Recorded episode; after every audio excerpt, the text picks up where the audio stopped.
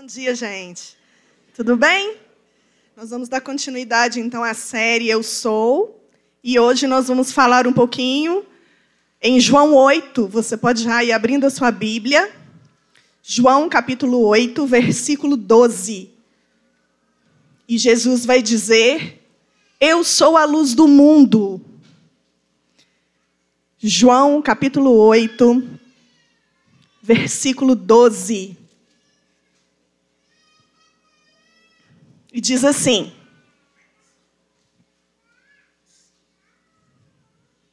De novo lhes falava Jesus, dizendo: Eu sou a luz do mundo. Quem me segue não andará nas trevas, pelo contrário, terá a luz da vida. Jesus, ele está na festa dos tabernáculos. A festa dos tabernáculos era a sétima festa que acontece no calendário judaico logo após o dia da expiação. O dia da expiação é aquele dia que os judeus se entristecem, eles vão fazer jejum, vestir pano de saco para se arrepender dos seus pecados. Logo depois vem a festa dos tabernáculos, é a última festa. Agora é tempo de festa e de alegria. Eles vão relembrar o tempo da peregrinação no deserto. Então, eles vão ficar sete dias celebrando essa festa. Eles vão ali ficar em tendas, dormindo em tendas e relembrando o tabernáculo que foi construído no deserto. O tabernáculo nada mais é do que um sinal, um símbolo daquilo que estava por vir, que é o próprio Jesus.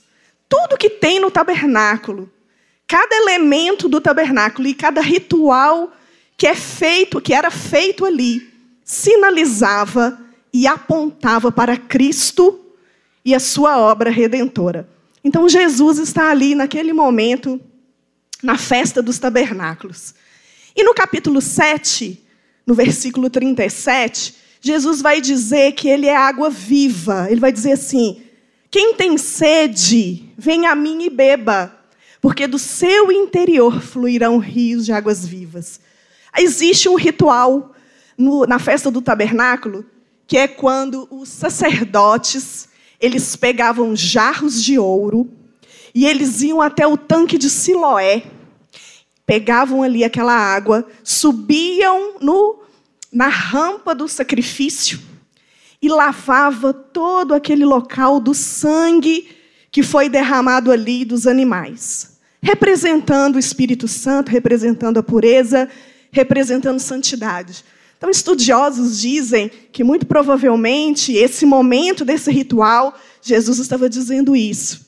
Porque Jesus muitas vezes utilizava de coisas comuns do povo para ensinar. É a andragogia de Deus. Ele pega coisas do cotidiano e ensina verdades acerca do reino. Então, logo depois que Jesus fala que ele é água viva, não é uma água parada, não é uma água suja, mas é uma água que corre e dá vida, que flui. Logo depois disso, no capítulo 8, Vem a passagem da mulher adúltera, a mulher que é pega em flagrante em adultério. É tão interessante que a lei de Moisés dizia que quando a pessoa era pega em adultério, não era só a mulher que tinha que ser levada ao apedrejamento. O homem também tinha que ser levado. Aqueles homens, aqueles fariseus, pegam aquela mulher e levam ela até Jesus, só ela, levam ela até Jesus para testar Jesus. Eles dizem assim: Jesus, a lei de Moisés diz que essa mulher tem que ser apedrejada porque ela foi pega em flagrante adultério. O que, que o senhor diz? Aí Jesus responde assim, escrevendo no chão. Ele vai dizer: Aquele que não tem pecado, atire a primeira pedra. Só, queridos, que eles já estavam em pecado, porque a motivação do coração daqueles homens não era simplesmente aplicar uma lei, mas era pegar a Jesus em algo que pudesse o condenar. Eles também tiraram o homem da linha de frente para que apenas aquela mulher fosse condenada. Então, um por um, sai, deixa sua pedra e vai embora. E Jesus diz assim: mulher, cadê aqueles teus acusadores? Aí a mulher diz assim: não ficou nenhum, Senhor. Jesus responde: nem eu te condeno. Vai e não peques mais. E logo depois vem essa passagem de Jesus dizendo que era a luz do mundo. Se você perceber, em algumas Bíblias, essa passagem vai estar entre colchetes da mulher adúltera. Muito provavelmente, por erro de copista, não era para estar aí nesse lugar. Mas é tão didático para a gente. Porque Jesus está na festa dos tabernáculos, dizendo que ele era água viva, que do seu interior ia fluir rios de águas vivas, e depois vem uma interrupção da mulher adúltera, e logo depois Jesus continua o seu diálogo com os fariseus, dizendo que ele é a luz do mundo. Quando Jesus declara que ele é a luz do mundo, está havendo um outro ritual, o ritual das tochas acesas. No pátio das mulheres, à noite, havia um ritual que eles acendiam quatro grandes tochas que iluminavam todo o pátio. E ali havia muita dança, muito canto, eles se alegravam a noite toda. E Jesus então pega esse simbolismo, porque, como eu disse, tudo o que acontece no tabernáculo está apontando para Cristo. Ele está ali dizendo: Eu sou o cumprimento disso que vocês estão fazendo. E quando ele declara, porque também no tabernáculo houve aquela tocha de fogo, aquela coluna de fogo que guiava o povo pelo deserto. Ali, os judeus criam que era o próprio Messias que estava com eles. Então, na festa do tabernáculo, tudo isso era relembrado. E Jesus, quando diz eu sou a luz do mundo, ele está trazendo a deidade para si. Ele está dizendo: eu sou o cumprimento do tabernáculo. Eu sou o verdadeiro significado disso que vocês estão acabando de fazer. Então, vai haver agora um diálogo entre Jesus e os fariseus, entre Jesus e os judeus, porque os judeus agora, eles vão colocar em xeque algo muito interessante. Eles vão perguntar para Jesus quem ele é. Os judeus vão colocar em, em xeque a identidade de Jesus. E eu quero que você acompanhe a leitura comigo. João 8, verso 13, que diz assim: Então lhe objetivaram os fariseus: Tu dás testemunho de ti mesmo, logo o teu testemunho não é verdadeiro. Respondeu Jesus e disse-lhes: Posto que eu testifico de mim mesmo, o meu testemunho é verdadeiro, porque sei de onde vim e para onde vou. Mas vós não sabeis de onde venho, nem para onde eu vou. Vós julgais segundo a carne, eu a ninguém julgo. Se eu julgo, o meu juízo é verdadeiro, porque não sou eu só porém eu e aquele que me enviou. Também na vossa lei está escrito que o testemunho de duas pessoas é verdadeiro. Eu testifico de mim mesmo, e o Pai que me enviou também testifica de mim. Então ele lhes perguntaram: Onde está o teu Pai? Respondeu Jesus: Não me conheceis a mim, nem a meu Pai. Se conhecesseis a mim, também conheceríeis a meu Pai. Proferiu ele estas palavras no lugar do gasofilácio, quando ensinava no templo, e ninguém o prendeu, porque não era ainda chegada a sua hora. Então, os judeus, eles têm uma primeira tática. Eles vão dizer assim: você está falando que você é a luz do mundo, você é o cumprimento dessa profecia, mas o seu testemunho não é verdadeiro porque você testifica de você mesmo. Porque a lei vai dizer que para ser uma verdade, precisa ter duas testemunhas.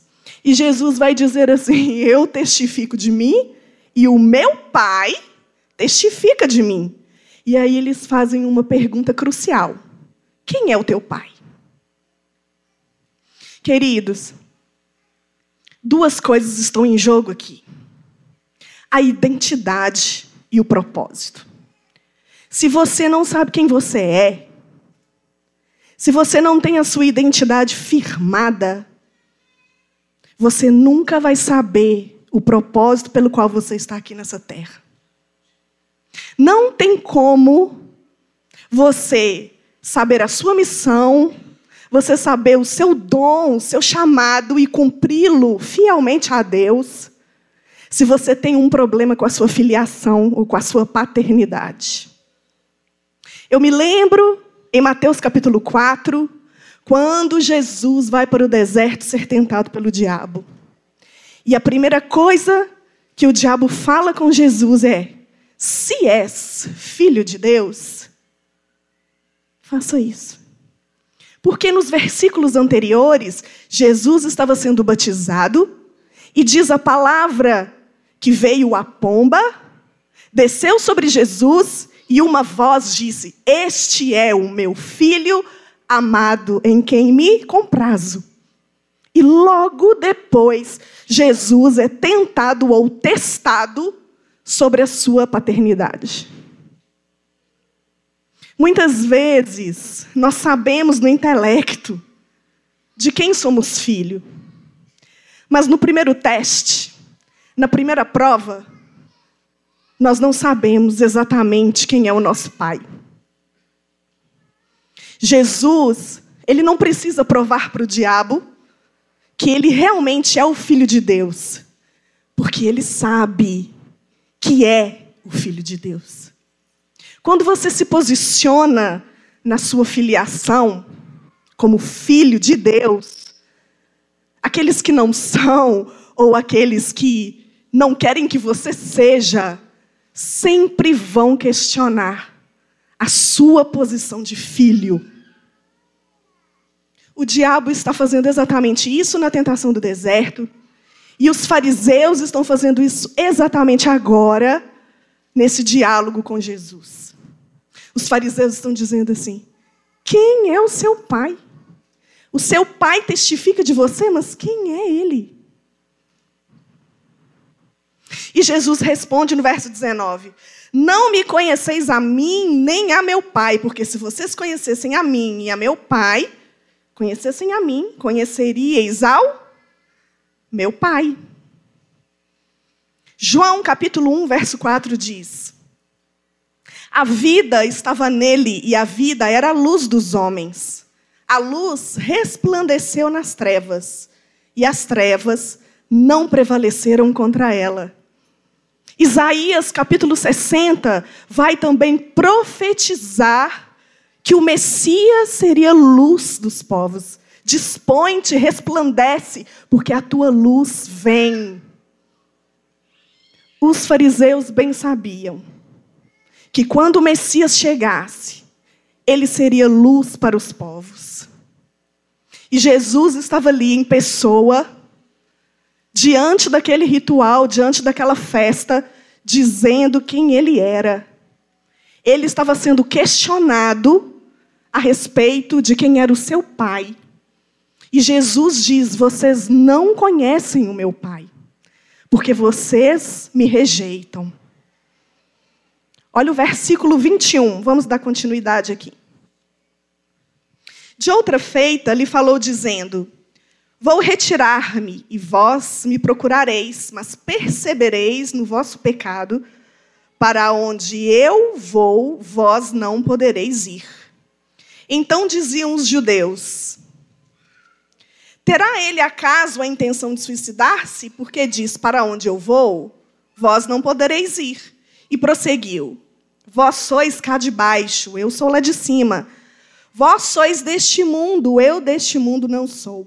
Por isso eu vos disse que morrerei nos vossos pecados, porque se não crerdes que eu sou, morrerei nos vossos pecados. Então lhe perguntaram: Quem és tu? Respondeu-lhe Jesus: Quem é que desde o princípio vos tenho dito? Muitas coisas tenho para dizer a vosso respeito e vos julgar, porém, aquele que me enviou é verdadeiro, de modo que as coisas que dele tenho ouvido, essas digo ao mundo. Eles, porém, não atinaram que lhes falava do Pai. Disse-lhe, pois, Jesus: Quando levantardes o filho do homem, então sabereis que eu sou e que nada faço por mim mesmo, mas falo como o Pai me ensinou. E aquele que me enviou está comigo, não me deixou só, porque eu faço sempre o que lhe agrada. Dita estas coisas, muitos crerão nele.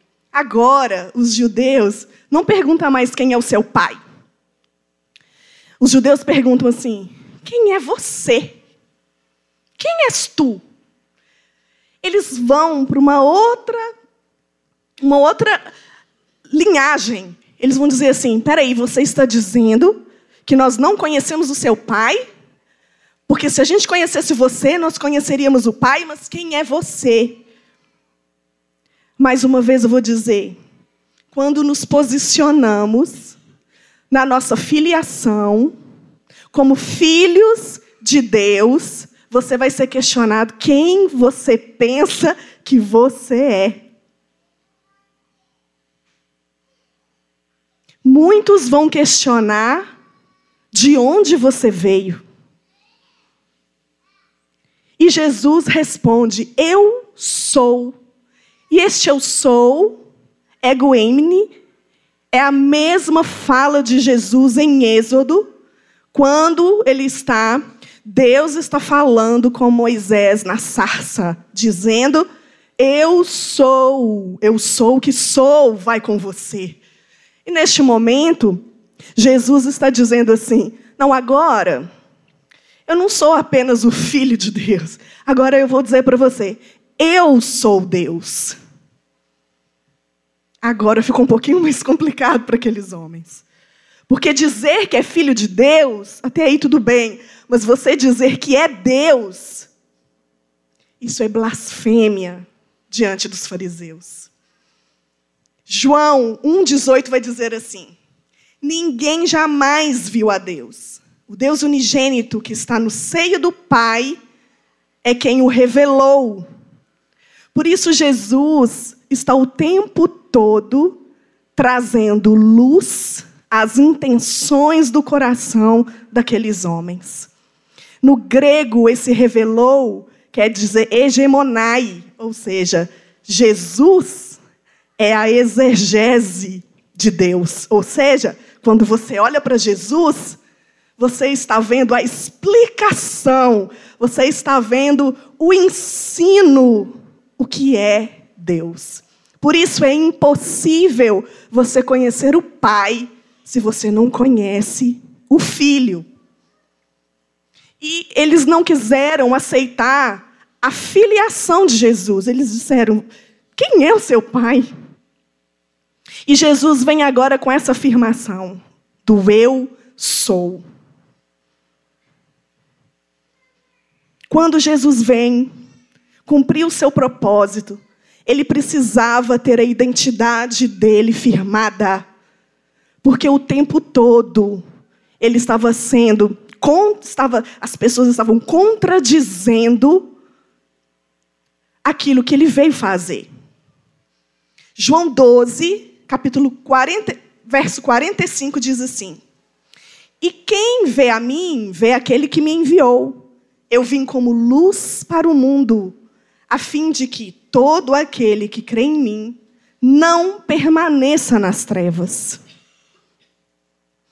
E quando Jesus diz essas coisas, ele vai dizer no versículo 28 e 29 que ele não faz nada por ele mesmo, mas ele faz o que o Pai o ensinou e ele faz o que agrada o Pai.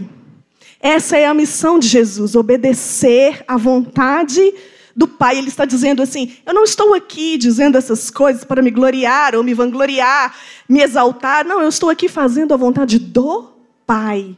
Ou seja, se você conhecesse o Pai, você saberia a vontade dele. Por isso, o que eu estou fazendo não é a minha vontade, é a vontade do Pai, e por isso alguns creram nele. E vamos ver a resposta de Jesus, verso 31. Disse, pois, Jesus aos judeus que haviam crido nele: Se vós permanecerdes na minha palavra, sois verdadeiramente meus discípulos, e conhecereis a verdade, e a verdade vos libertará. Responderam-lhe: Somos descendência de Abraão e jamais fomos escravos de alguém. Como dizes tu, sereis livres?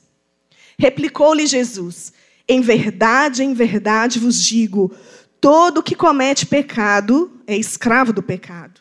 O escravo não fica sempre na casa, o filho, para sempre. Se, pois, o filho vos libertar, verdadeiramente sereis livres. Bem sei que sois descendências de Abraão, contudo, procurais matar-me, porque a minha palavra não está em vós. Eu falo das coisas que vi junto de meu pai. Vós, porém, fazeis o que vistes em vosso pai. Então lhe responderam: Nosso pai é Abraão. Disse-lhes Jesus: Se sois filhos de Abraão, praticai as obras de Abraão. Mas agora procurais matar-me a mim que vos tenho falado a verdade que ouvi de Deus. Assim não procedeu Abraão. Vós fazeis as obras de vosso pai. Disseram-lhe eles: Nós não somos bastardos, temos um pai, que é Deus. Replicou-lhe Jesus: Se Deus fosse de fato vosso pai, certamente me haveis de amar, porque eu vim de Deus e aqui estou. Pois não vim de mim mesmo, mas foi ele que me enviou. Aqueles judeus tinham crido em Jesus com aquelas palavras. Mas Jesus retruca dizendo assim: Se vós permanecerdes em mim verdadeiramente, sereis meus discípulos, e conhecereis a verdade, e a verdade vos libertará. Porque Jesus conhecia muito bem o coração daqueles homens que aquela fé que eles estavam tendo era uma fé superficial. Porque não basta simplesmente você ouvir o que Jesus tem para dizer e crer no seu coração, no seu intelecto, mas você não ter uma fé expressada em obras.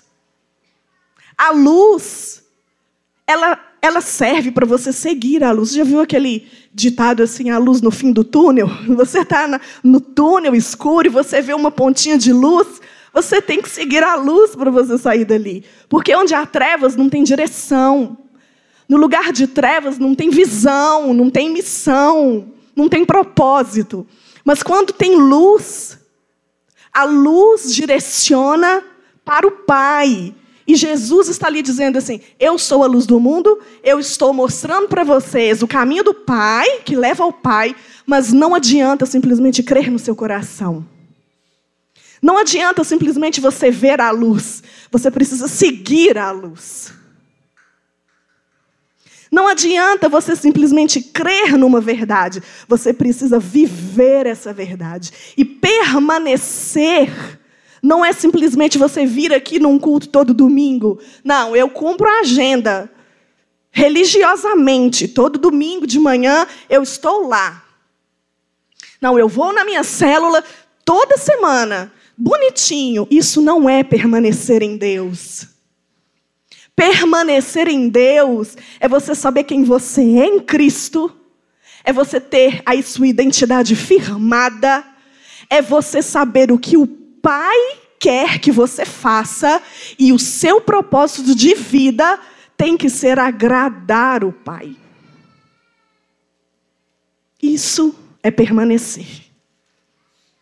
Ser discípulo não é simplesmente reconhecer que Jesus é luz, mas é seguir. O que Jesus disse em João 8,12? Ele disse: Aquele que me segue não andará em trevas. É preciso seguir Jesus. E seguir Jesus quer dizer que você vai ter que trilhar os passos dele. E muitas vezes esses passos vão ser, queridos, ser questionados na sua filiação. Jesus vem dizendo assim: vocês vão conhecer a verdade e a verdade vos libertará. Gente, falar isso para um judeu Eles dizem assim: Você ficou doido, Jesus? Nós somos filhos de Abraão. Nós não precisamos de libertação, não. Aí Jesus vai dizer para ele assim: É tão interessante que é como se o mundo desse voltas, né? Os judeus estão questionando a filiação de Jesus, mas agora o negócio vira. Agora Jesus vai questionar a filiação deles. Jesus diz assim: Vocês não são filhos de Abraão, não? Porque se vocês fossem filhos de Abraão, vocês iam me amar. E vocês iam reconhecer que eu vim do Pai. E eles ficam tão doidos que eles dizem assim: Nós não somos filhos bastardos. Nós não somos filhos da prostituição. Porque muito provavelmente o boato de que Jesus veio de uma virgem grávida rondava Jesus. Ah, Jesus é o filho daquela Maria, que, que era noiva de José, e ele abandonou ela e ficou grávida. Ixi, ele casou com. Hum. Nós não somos filhos da prostituição, pelo contrário, nós somos filhos da promessa do Pai da fé. E Jesus diz assim: se vocês fossem filhos de Abraão, vocês fariam as obras de Abraão. Sabe o que isso me diz? Que a verdadeira paternidade, ou a verdadeira filiação, não está simplesmente num sangue que corre pela veia, mas é pela convivência e a imitação. Você já viu os que têm filhos aqui, como os filhos imitam o pai? Porque vê o pai como um herói, como né, um espelho, como alguém maravilhoso e vai e quer ser igual ao pai. Por quê? Porque tem contemplação. Você imita alguém que você não gosta? Você imita alguém que você tem vergonha? Você imita alguém que não faz as coisas que você acha que é legal, que é certo? Não. Você vai imitar alguém que você quer se parecer com ele. É isso que Jesus está dizendo. Vocês estão imitando o pai de vocês. Mas Abraão não fazia isso que vocês estão fazendo.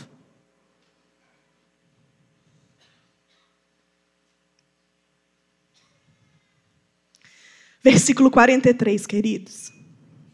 João 8, 43. Qual a razão por que não compreendeis a minha linguagem? É porque sois incapazes de ouvir a minha palavra. E olha isso. Vós sois do diabo, que é o vosso pai, e, querer, e quereis satisfazer-lhe os desejos. Ele foi homicida desde o princípio e jamais se firmou na verdade, porque nele não há verdade. Quando ele profere mentira, fala do que lhe é próprio, porque é mentiroso e pai da mentira. Mas porque eu digo a verdade, não me credes. Quem dentre vós me convence de pecado? Se vos digo a verdade, por que razão não me credes? Quem é de Deus ouve as palavras de Deus por isso não me dais ouvidos, porque não sois de Deus. Gente, agora, Jesus, ele é tão claro, porque até então ele estava só é, conversando pelas beiradas, assim, não, vocês não são filhos de Abraão, não. Ah, não está parecendo que vocês são filhos de Abraão. Agora Jesus vai direto no ponto e fala assim: vocês são filhos é do diabo. Gente, fala isso para o judeu, gente. Porque Jesus está o tempo todo cumprindo a sua missão de luz do mundo. Porque a luz, ela vai dissipar as trevas e ela vai mostrar a verdade que está no coração. Porque primeiro Jesus foi confrontado: quem és tu e quem é seu pai? Mas agora Jesus vira o jogo e diz: beleza, vocês querem conversar sobre paternidade? Então, ótimo. Quem é o seu pai? Sabe quem é o seu pai? O seu pai é o diabo. Sabe por quê? Porque ele é mentiroso e ele só faz o que satisfaz o desejo do coração dele. Eu não. Eu sou filho de Deus porque eu faço a vontade do Pai. Agora eu pergunto para mim e para você nessa manhã. Quem é seu pai? Porque o que vai revelar quem é o meu pai e o seu pai não são meras palavras, mas são as nossas atitudes. Se o que você faz satisfaz o seu coração, eu sinto te dizer, mas o seu pai não é Deus.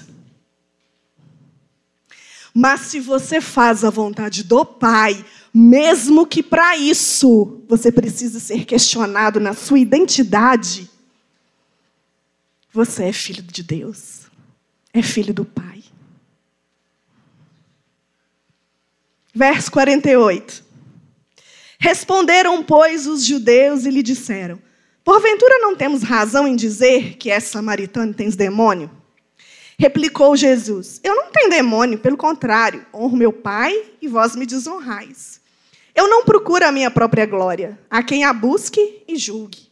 Em verdade, em verdade vos digo: se alguém guardar a minha palavra, não verá a morte eternamente. Disseram-lhe os judeus: Agora estamos certos de que tens demônio. Abraão morreu e também os profetas, e tu dizes: se alguém guardar a minha palavra, não provará a morte eternamente? És maior do que Abraão, nosso pai, que morreu? Também os profetas morreram. Quem foi? Quem, pois, te faz ser? Respondeu Jesus: Se eu me glorifico a mim mesmo, a minha glória nada é. Quem me glorifica é meu Pai, o qual vós dizeis que é vosso Pai, que é vosso Deus. Entretanto, vós não o tendes conhecido. Eu, porém, o conheço. E se eu disser que não o conheço, eu serei como vós, mentiroso, mas eu o conheço e guardo a sua palavra. Abraão, vosso pai, alegrou-se por ver o meu dia, viu e regozijou-se. Perguntaram-lhe, pois, os judeus: Ainda não tem 50 anos e viste Abraão? Respondeu-lhes Jesus: Em verdade, em verdade eu vos digo: antes que Abraão existisse, eu sou. Então pegaram em pedras para atirarem nele, mas Jesus se ocultou e saiu do templo. Então, quando Jesus diz para aqueles homens que o pai deles era o diabo, aí eles vêm com uma outra tática, porque a tática de dizer que o testemunho não era verdadeiro não funcionou. Porque Jesus diz que o pai testificava dele, então o testemunho dele era verdadeiro. E quando eles vão questionar a paternidade, quem é o seu pai? Também não funciona, porque Jesus se mantém firme na sua posição de filho de Deus. Depois, Jesus dá a declaração de que ele não é apenas filho, mas ele é Deus, quando ele diz eu sou, com a declaração de Êxodo, lá da sarça. Então, agora, desesperados, porque eles estão sendo acusados que são filhos do diabo, os judeus então dizem assim: por acaso nós não temos motivo suficiente para dizer que você é doido? Para dizer que você é samaritano e dizer que você está endemoniado? Peraí, Jesus falou que eles eram filhos do diabo. Agora os judeus estão dizendo que é Jesus que está endemoniado. Você percebe que, às vezes, nós somos atacados naquilo que nós trazemos luz? Jesus declara quem é o Pai, traz luz à identidade daqueles homens, dizendo: vocês são filhos do diabo, mas eles dizem: o que é endemoniado é você. E para um judeu ser chamado de samaritano, como nós já aprendemos aqui no livro de Amós, ser chamado de samaritano era terrível, porque os samaritanos eram mestiços. Eles não eram judeus de raça pura. Eles tinham sangue assírio ali. Tinha sangue do inimigo ali. Então, quando um samaritano se levantava para falar alguma coisa, ele falava assim: ih, samaritano, deixa para lá. E Jesus, então, ele vai responder aqueles homens dessas acusações assim: o quê? Eu não, você que é. Ele faz isso? Não. Jesus diz assim: se vocês crerem em mim, vocês não vão ver a morte eternamente. Jesus continua firmando quem ele é. Jesus não discute com eles. Jesus apenas traz a verdade da sua identidade, do seu propósito. Porque se você é confrontado na sua identidade, você não sabe qual é o seu propósito. E se em nenhum momento de confronto você tem dúvidas de quem você é e pelo qual, por que você está aqui, o diabo consegue eliminar o propósito da sua vida. E Jesus se mantém firme dizendo: se vocês crescem em mim, vocês não veriam a morte eternamente. Agora, Jesus está afirmando mais uma vez a sua deidade, porque só Deus poderia dar a vida eterna. E aí, aqueles judeus dizem assim: não, agora nós estamos certos de que você tem demônio. Porque antes eles dizem assim: nós não temos motivo, gente, para falar que ele é doido. Está atacando a, a sanidade. Ele não, ele não regula, ele não está dizendo coisa com coisa. Mas agora os judeus diziam assim: não, agora nós temos certeza, é doido. E Jesus continua falando, né, que Abraão não era o pai deles. E que Abraão se alegrou ao ver o dia de Jesus. E eles vão falar: mas como assim? Você não tem 50 anos. E aí ele declara mais uma vez a sua deidade, a sua divindade. Eu sou antes de Abraão. E aí os judeus, sem argumento nenhum, eles vão fazer o quê? Pegar as pedras para apedrejar. Jesus está na lei, aquele que blasfema tem o castigo de apedrejamento. E Jesus sai. É tão interessante que logo no capítulo 9 vai acontecer uma cura do cego de nascença. E Jesus está ali vendo aquele homem. E no versículo 5, 9, 5 diz assim: Enquanto estou no mundo, eu sou a luz do mundo. Então Jesus cospe, faz um lodo, coloca nos olhos daquele cego, e aquele cego é mandado ir até o tanque de Siloé, aquele mesmo do ritual dos sacerdotes ele lava aquele lodo e ele é curado. É como se Jesus estivesse dizendo assim: deixa eu, deixa eu desenhar para vocês, que vocês não estão entendendo. Eu sou a luz do mundo e eu sou Deus, porque só Deus poderia curar uma doença de nascença.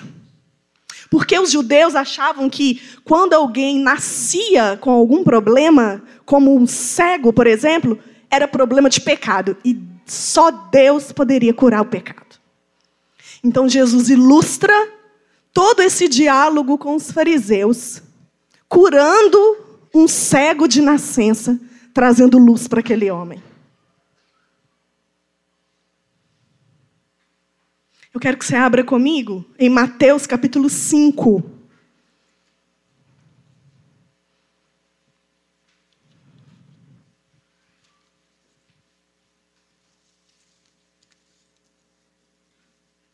Mateus 5,14.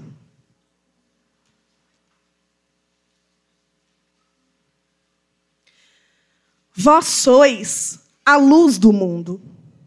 Não se pode esconder a cidade edificada sobre um monte, nem se acende uma candeia para colocá-la debaixo do alquer, mas no velador, e alumia todos os que estão na casa. Assim brilhe também a vossa luz diante dos homens, para que vejam as vossas boas obras e glorifiquem a vosso Pai que está nos céus. Em João 9,5, nós vimos que Jesus disse: Enquanto estou no mundo, eu sou a luz do mundo. Jesus cumpriu a sua missão na terra e agora ele está transferindo essa missão e esse propósito para mim e para você. Ele está dizendo: Vós sois a luz do mundo. E se você é filho da luz do mundo, você imita o Pai. E é interessante que aqui diz que a luz, ela não pode ser escondida, mas ela tem que ser colocada em lugares altos para que todos possam ver. E assim, com as suas boas obras, as pessoas vejam e glorifiquem o Pai que está no céu. Olha aqui para mim. nós temos algo característico aqui no Lagoinha Mineirão. Nós temos muitas pessoas aqui que brilhavam muito lá fora. Eu não vou conseguir falar, gente. Mas tinha uma missão de candeia, de tocha. E foi ferido. Tentaram apagar essa luz, talvez por inveja, talvez porque não reconheceram de quem era filho. Todo filho é questionado na sua identidade. E eu vou dizer uma coisa para você, a experiência que eu tenho tido com Deus. Não é o problema, não é o lugar onde você está. O problema é o que tem dentro de você que brilha, que é perseguido. Jesus disse que se me perseguiram a mim, perseguirão a vocês também. E muitas vezes nós permitimos que a nossa luz deixe de brilhar e escondemos a nossa tocha debaixo de um alquer, porque fomos feridos por pessoas invejosas, pessoas que não queriam que a sua luz brilhasse. Eu quero dizer algo para você nessa manhã. Enquanto eu estudava essa palavra, era tão forte no meu espírito dizendo: digam para brilhar. Chega de esconder Existe uma parábola da candeia em Lucas 8 que diz que o propósito da luz é brilhar e não ser colocada em vasos. Escondida dentro de vasos. Queridos, existe um tesouro nesse vaso de barro. Existe um tesouro e esse vaso precisa ser quebrado nessa manhã. E o quebrantamento vem quando você reconhece que se você é luz e não está em lugares altos, você não está cumprindo seu propósito. Saia, saia debaixo da cama, como diz a parábola. Saia debaixo desse vaso, quebre ele nessa manhã. Feriram você? Feriram seu pai também, quando pregaram Jesus naquela cruz. Quando Jesus foi questionado quem ele era, quem era o pai dele, ele não apagou aquela luz, sabe por quê? Ele sabia quem ele era. Não adianta você mudar de lugar, não adianta você se esconder aqui dentro. Você precisa cumprir o seu propósito de ser luz do mundo. As pessoas precisam ver Jesus na sua vida. Essas boas obras não são simplesmente um ministério cumprido ou uma esmola que você dá. Não, querido, essas boas obras é o testemunho de Cristo que você dá. E eu vou dizer uma coisa para você: não tem como ser um cristão autêntico, ser um autêntico filho de Deus sem feridas. Se você está esperando uma igreja perfeita, com líderes perfeitos que não vão ferir você, deixa eu te falar uma coisa: você vai continuar apagado. Sabe por quê? Porque questionaram Jesus. Vão questionar você também.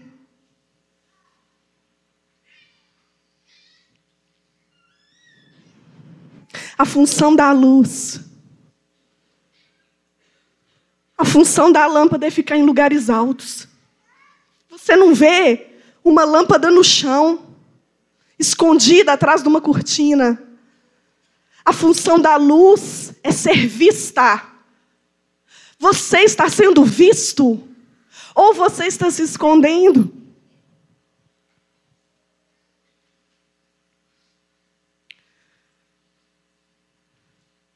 E a Bíblia diz em Mateus 4 que é para que o Pai seja glorificado. Quando você está cumprindo o seu propósito de luz do mundo, o seu Pai é glorificado. Eu quero fechar deixando dois versículos para você. Filipenses 2,15 diz assim: Para que vos torneis irrepreensíveis e sinceros, filhos de Deus inculpáveis no meio de uma geração pervertida e corrupta, no qual resplandeceis como luzeiros no mundo. Tem uma tradução que diz que você seja como estrelas que brilhem no céu. Efésios 5:8 vai dizer: Pois outrora ereis trevas, porém agora sois luz no Senhor. Andai como filhos da luz. O seu pai, ele é a luz do mundo. Imite-o, custe o que custar. Não deixe o fogo apagar do altar. Não apagueis o espírito. Deixe as suas lâmpadas acesas quando o noivo voltar. Que ele encontre você totalmente radiando e brilhando, trazendo o caminho até Jesus. Mostre às pessoas que existe uma luz dentro de você que ninguém pode apagar.